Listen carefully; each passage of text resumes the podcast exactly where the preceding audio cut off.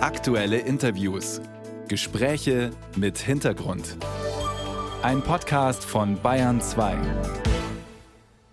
Russland greift die Ukraine nicht nur mit Raketen und Panzern an, sondern führt diesen Krieg längst auch im virtuellen Raum mit Cyberattacken. Die können durchaus verheerend sein und Kraftwerke oder Unternehmen genauso lahmlegen wie Bomben. In Nürnberg findet gerade Europas größte IT-Sicherheitsmesse statt, die ITSA, und da steht in diesem Jahr der Krieg in der Ukraine ganz besonders im Mittelpunkt. Hackerangriffe dort sollten auch wir ernst nehmen und uns über die Bedrohung der deutschen Infrastruktur Gedanken machen. Das sagt zum Beispiel Thorsten Urbanski, mit dem ich jetzt verbunden bin. Er ist IT-Security-Experte beim darauf spezialisierten Unternehmen EZ Deutschland und einer der Referenten auf der Nürnberger Messe. Guten Morgen, Herr Obanski. Hallo. Wie ist denn in der Ukraine zurzeit die Lage, was Cyberangriffe angeht? Kann man wirklich von einer Art digitalen Front sprechen? Ja, das muss man leider schon bestätigen. Das heißt, wir verzeichnen täglich, stündlich Angriffe in der Ukraine im Cyberraum. Äh, vielleicht äh, so, ein Starttermin, also elf Stunden bevor Russland die Invasion auf die Ukraine gestartet hatte, haben sie auch dann äh, begonnen, spezielle Schadcode, der auf kritische Infrastrukturen ausgelegt war, dort also versucht haben zu, ja, die Bombe scharf zu machen. Also das heißt also, äh, dort also Daten zu löschen von Systemen. Wir konnten das in mehr als 100 Systemen der Ukraine nachweisen, diese Versuche.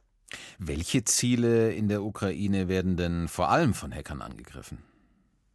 Es geht natürlich um eine Destabilisierung, das, was wir schon seit acht Jahren beobachten in der Ukraine, also wirklich seit der ja, Okkupation der, der Krim, wo also Angriffe auf kritische Infrastrukturen, sprich auf Energieversorger, auf äh, Relaisstationen, auf äh, militärische Einrichtungen, auf Journalisten, auf Nachrichtendienste in dem Fall dort stattgefunden haben. Es geht schon wirklich darum, äh, das Land zu destabilisieren und natürlich die Infrastruktur unbrauchbar zu machen. Also gerade auf Stromversorger oder auf äh, entsprechende ja, Umspannwerke Angriffe zu fahren, die auch, muss man sagen, äh, in der Vergangenheit auch erfolgreich waren dass also wirklich Blackouts in der Ukraine für bis zu sechs Stunden für mehr als 230.000 Menschen dort also zu verzeichnen waren. Hm, das sind dann schon massive Folgen von solchen Angriffen. Von wem genau gehen die aus? Also sind das äh, sozusagen Hacker ganz im offiziellen Dienst der russischen Armee oder wie ist diese Szene aufgestellt? In der Vergangenheit war das nicht immer ganz klar. Das heißt also, so ähnlich wie im Militärbereich gibt es da auch, äh, sagen wir so, freischaffende Söldnertruppen, die im Cyberraum unterwegs sind. Aber wir tun es natürlich als Hersteller auch immer sehr schwer zu sagen, wer ist es genau. Aber Erkenntnisse von beispielsweise FBI, CIA oder auch europäischen Behörden haben gezeigt, dass hinter diesen Angriffen, ja, muss man sagen, FSB, der militärische Geheimdienst und der Auslandsgeheimdienst äh, der von Russland also stecken. Das ist staatliche Akteure, staatlich motivierte Angriffe. Das kann man schon in dem Fall ganz klar bejahen. Und als wie professionell, als wie effektiv schätzen Sie die äh, russischen Hacker ein? Na, ich, ich hole mal ein kleines Stück, äh, gehe ich mal zurück. Es gab einen äh, Schädling, der jetzt auch eine neue Version hatte. Industry hieß der. Und das Besondere, das war 2016, der führte Großraum Ukraine für 75 Minuten für den Stromausfall.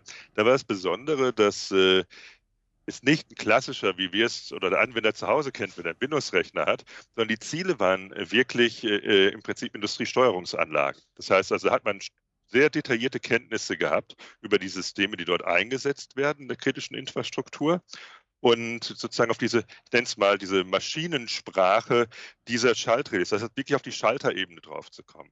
Und das ist natürlich eine andere Qualität. Und jetzt beobachten wir ganz klar Angriffe, die nur destruktiven Charakter haben. Das heißt, da geht es also darum, wirklich entsprechende Systeme einfach zu löschen, unbrauchbar zu machen. Und äh, das sehen wir leider tagtäglich, muss man ganz klar sagen. Erfolgreich zum Teil ja. Ähm, darüber kann ich ja gerne sprechen. Äh, unser Unternehmen ist äh, seit längerem in der aktiven Verteidigung der Ukraine im Cyberraum mit unseren Technologien halt beteiligt. Deswegen bekommen wir diese Angriffe auch mit und konnten also im Kontext des jetzigen Krieges, konnten wir sehr wohl erfolgreich Angriffe auch stoppen.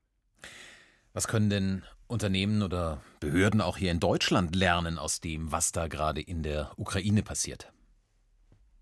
Ja, also ähm, Erstmal muss man sich voll gewahr werden, das Internet, das Cyberraum ist nicht geschlossen in sich. Es haben Angriffe ja gezeigt, Kollateralschäden zum einen, die wir in der Vergangenheit hatten. Eines der bekanntesten, äh, das war 2017, war eine Ransomware namens NotPetya.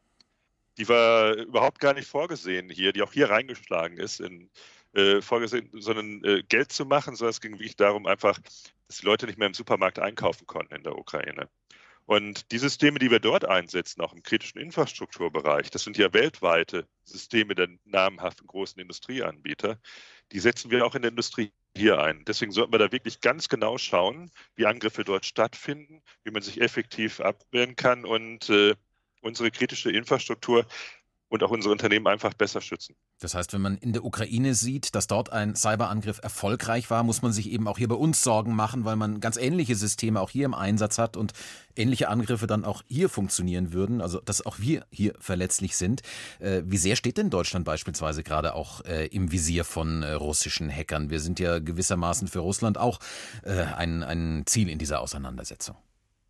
Naja, muss man schon sagen, dass äh also mit fortschreitenden, Dauer des äh, Ukraine-Krieges und auch äh, mit der Unterstützung nat natürlich auch äh, wir stärker ins Fahrenskreuz geraten. Es äh, gab ja am 12. Oktober eine, eine kleine Anfrage der CDU-CSU-Fraktion im Bundestag, äh, wo es darum ging, Angriffe auf kritische Infrastrukturen in Deutschland. Und da wurde offiziell eine Zahl genannt von 253 IT-Störungen.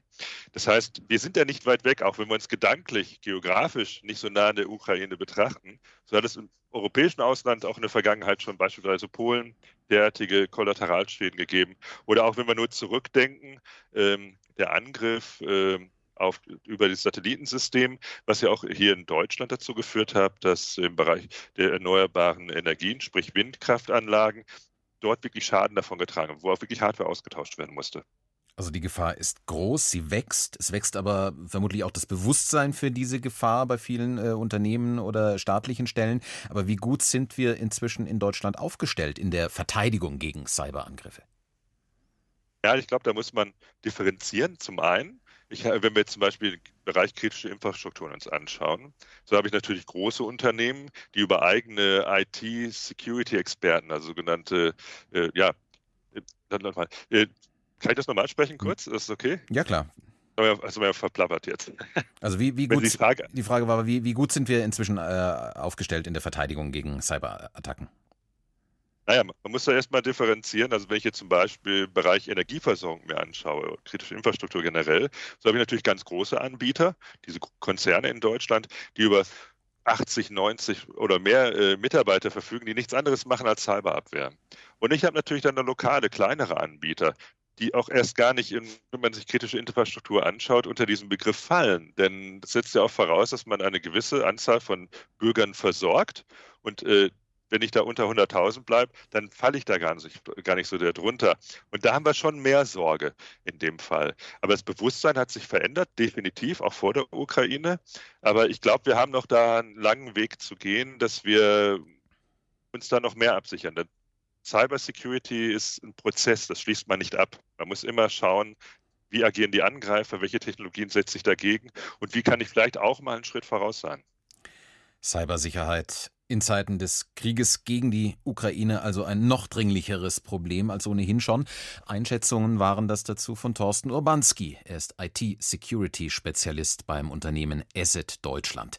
Herr Urbanski, danke Ihnen sehr für diese Einschätzungen. Danke fürs Gespräch.